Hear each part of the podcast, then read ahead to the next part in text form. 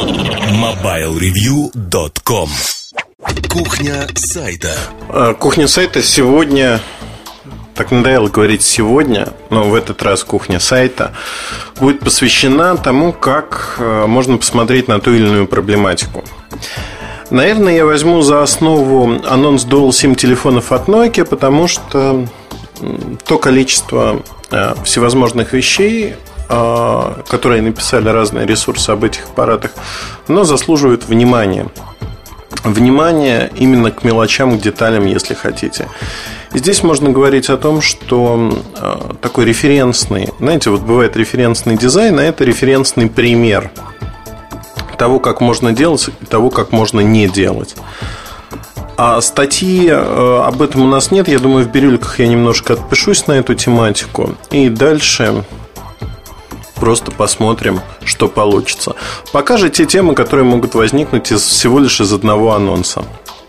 Итак, предпосылка. В Кении компания Nokia провела мероприятие, на котором а, анонсировала Dual SIM телефоны.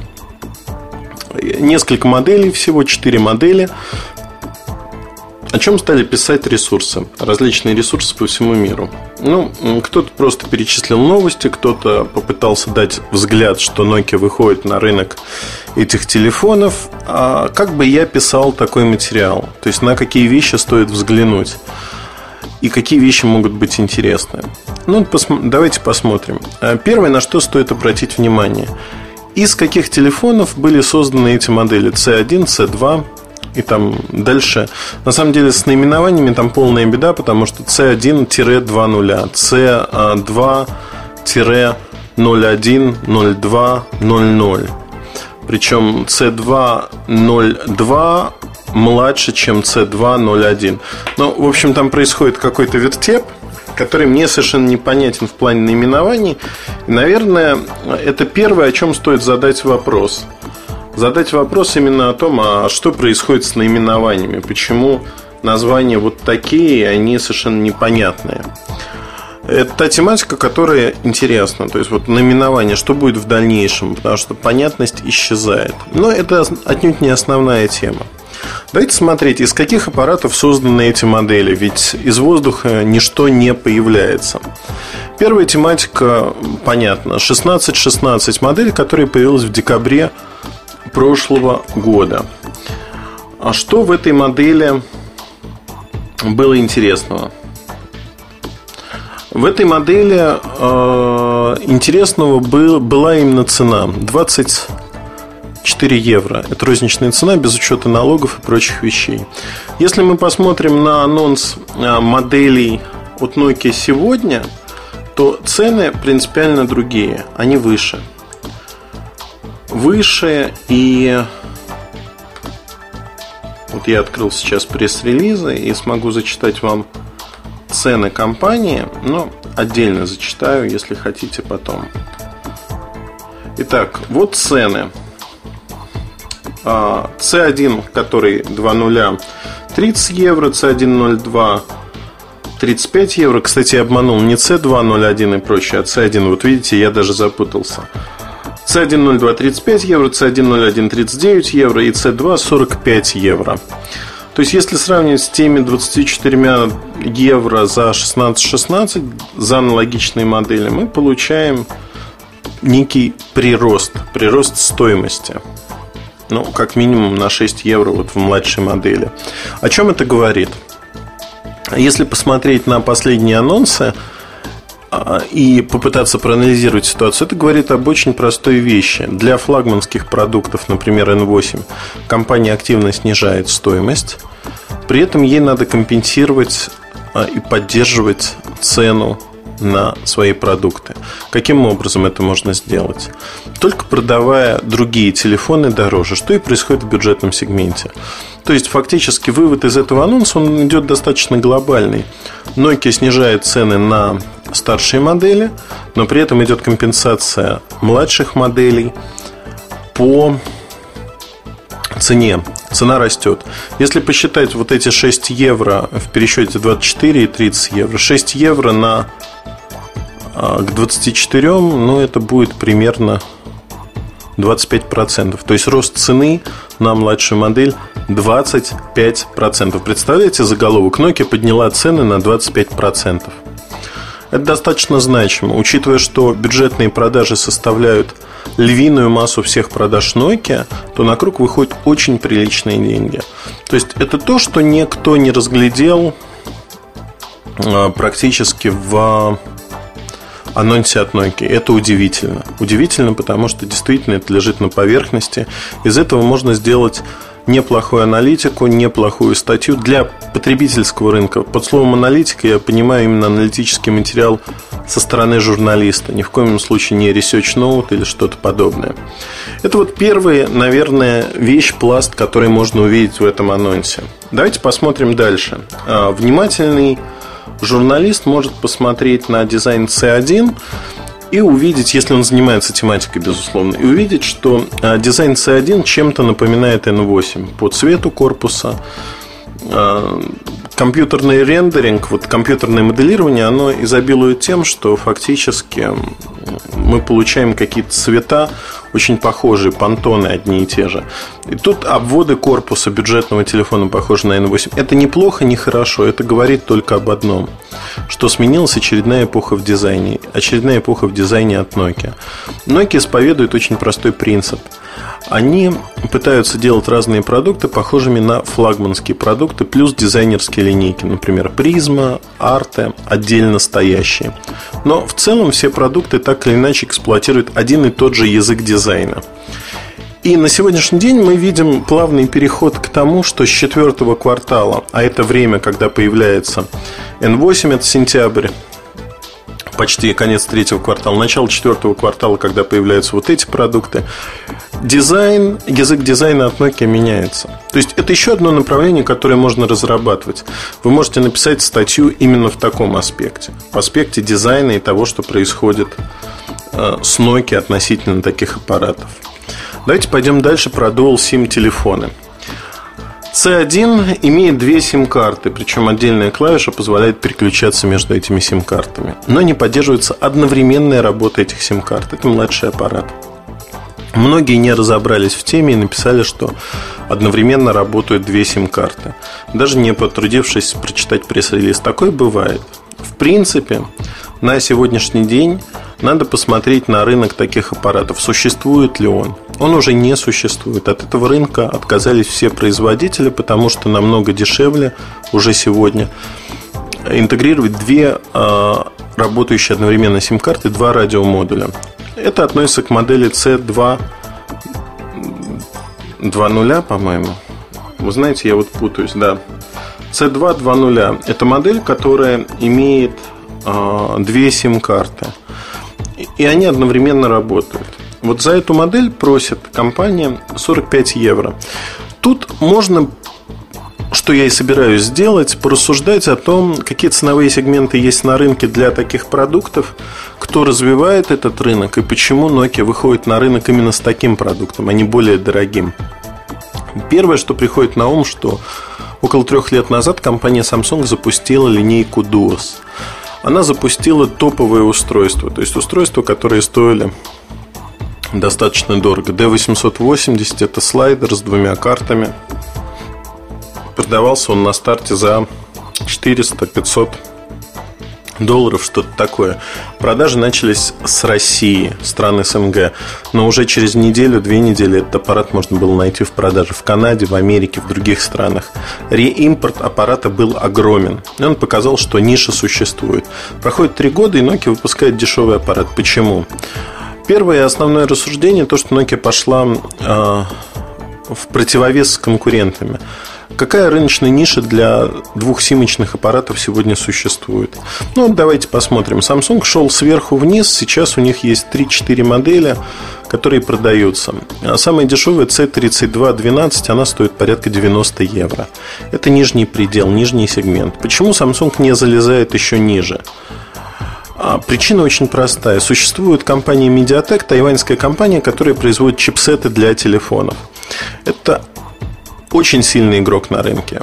По одной простой причине. Большинство китайских телефонов построено на чипсетах от Mediatek.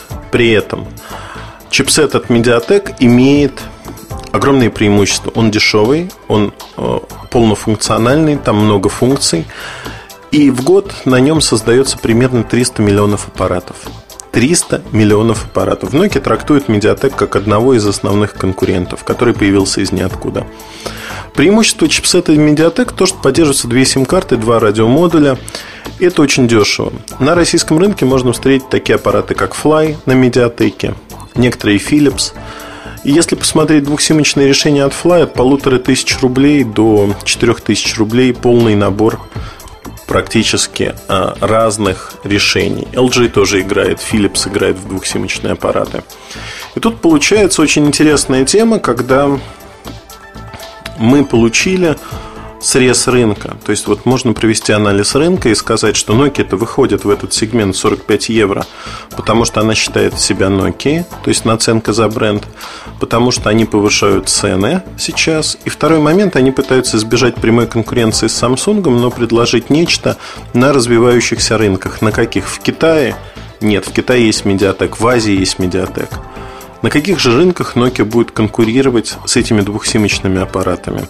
Ответ очевиден. Туда, куда не добрались еще китайцы. Туда, где двухсимочные аппараты еще не укрепились. Если посмотреть на э, пресс-релиз компании, то тут не говорится о том, где это будет все продаваться. Но представители компании говорят о том, что эти аппараты будут доступны для развивающихся рынков.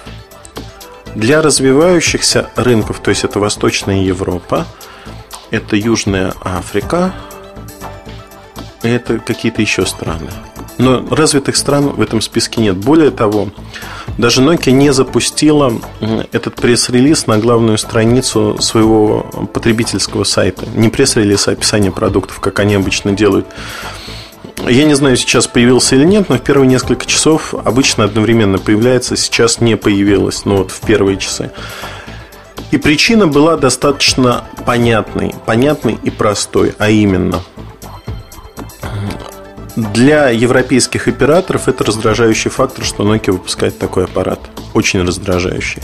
Samsung как бы с операторами работает по другим схемам, и они в Европе даже особо не педалировали наличие таких аппаратов. Они продавали через свои каналы, которые у них есть, в отличие от Nokia. Nokia слишком ориентирована на операторов. И вот тут получается, что а, Nokia выходит на те рынки, куда не добрались китайцы, где нет Samsung в том числе возможно где играет роль стоимость продуктов. То есть это развивающиеся рынки. Кения, как место, где представили аппарат, выбрано не случайно. Тут тема для статьи огромная. То есть это огромный пласт, как Nokia пытается конкурировать, как Nokia пытается поднять цены, с каких рынков она пытается выдавить большую стоимость, цену с развивающихся рынков. То есть я, с этической стороны вопроса они в своем праве устанавливают любую цену, но варьируя продуктовый ряд, они пытаются выжить максимум возможного. Это бизнес, это надо понимать. И вот тут э, очень интересно. Интересно посмотреть именно в таком аспекте, а что Nokia сделала, как сделала и для чего они это сделали. Мне кажется, это вот тема, которую стоит развивать, которую можно развивать. Едем дальше. Вы думаете, что вот на этом все закончилось? И, казалось бы, один пресс-релиз дал несколько тем для разных материалов. Нет, есть еще другие темы, которые можно поднять здесь и о которых можно поговорить из одного пресс-релиза. То есть это я, наверное, отвечаю сегодня на вопрос, где найти темы для материалов, где увидеть темы для материалов. И для многих журналистов это действительно бывает проблема. Есть журналисты, кто находит темы сами, не высасывая их из пальца, а есть журналисты, которые требуют от редакторов, от своих коллег, ну вот просто требует, говорит, я напишу на любую тему, я разработаю тему, но дайте мне тему, о чем писать. Это тоже, кстати, хорошая характеристика э, человека, журналиста, профессионала. Может он найти, увидеть темы в, казалось бы, обычных событиях или нет. И тут, мне кажется, надо уметь искать темы. Это действительно очень важно. Увидеть в ординарном событии, в обычном мероприятии то, что можно красиво подать, красиво написать, и это при этом будет являться правдой. Едем дальше. э, Кения. Почему Кения и другие страны были выбраны э, для запуска этих продуктов? Потому что для этих рынков эти продукты и предназначены.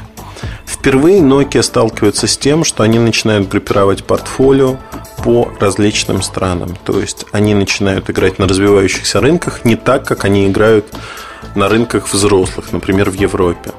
То есть разделять портфолио. К чему это может привести? Серый рынок, реимпорт, возможно, непопулярность на одном рынке одного продукта и популярность его на другом. То есть вот этот весь пласт вопросов, он уже, знаете, так можно сказать, но это уже высосано из пальца, это не так интересно. Возможно, для массовой аудитории какого-то издания это неинтересно, их интересует сама новость вот о этих моделях. Но мы как минимум 5 тем нашли. 5 тем, которые заключаются наименование продуктов, раз первая тема, то есть как это происходит. Анализ рынка SIM решений, почему Nokia выходит вот на такие рынки. Третья тема – это стоимость телефонов и их рост для линейки Nokia. То есть глобальный вывод, что флагманы дешевеют, бюджетные модели наоборот дорожают для того, чтобы поддерживать среднюю цену продаваемого аппарата по всему портфолио. Получается очень интересная ситуация на самом-то деле. Четвертая тема – это разделение рынков, развивающиеся э, э, страны и не очень. Ну и пятая тема, которую можно оставить, это некий аксессуар, который выпустили для э, одного из аппаратов э, с помощью динамо-машины фактически, которая вешается на велосипед, которую можно крутить. Тут можно придумать очень много э, разных подводок к этому. Сравнить эту динамо-машину с динамо-машиной от Motorola, которая продавалась в развивающихся странах. Посмотреть на продажи таких аксессуаров от в других компаний в странах Африки. То есть тематика неисчерпаемая, вы действительно можете посмотреть с разных сторон, взглянуть на проблему и сказать, о, получилось интересно, получилось так, что я вот могу нашим читателям, своим читателям показать эту проблему со всех сторон. Что объединяет все эти случаи? Это один пресс-релиз, эм, то есть вот ничто не выдумано. Объединяет все эти случаи то, что вам нужно иметь кругозор, некий кругозор в этой сфере для того, чтобы использовать другие данные из других пресс-релизов, статей, информации, которая у вас есть. То есть, фактически мы упираемся в то, что вам все равно нужно иметь некий кругозор. Это первое. Второе, то, что вам нужно сделать это попытаться проанализировать информацию и оценить значимость. То есть, что будет наиболее значимым в вашем анализе. О чем можно говорить, как можно говорить а какие факты вам понадобятся дополнительные. То есть нельзя сесть просто, вот прочитав этот пресс-релиз, не собрав информацию, найти а, нечто. Вам придется информацию искать. Искать, искать активно и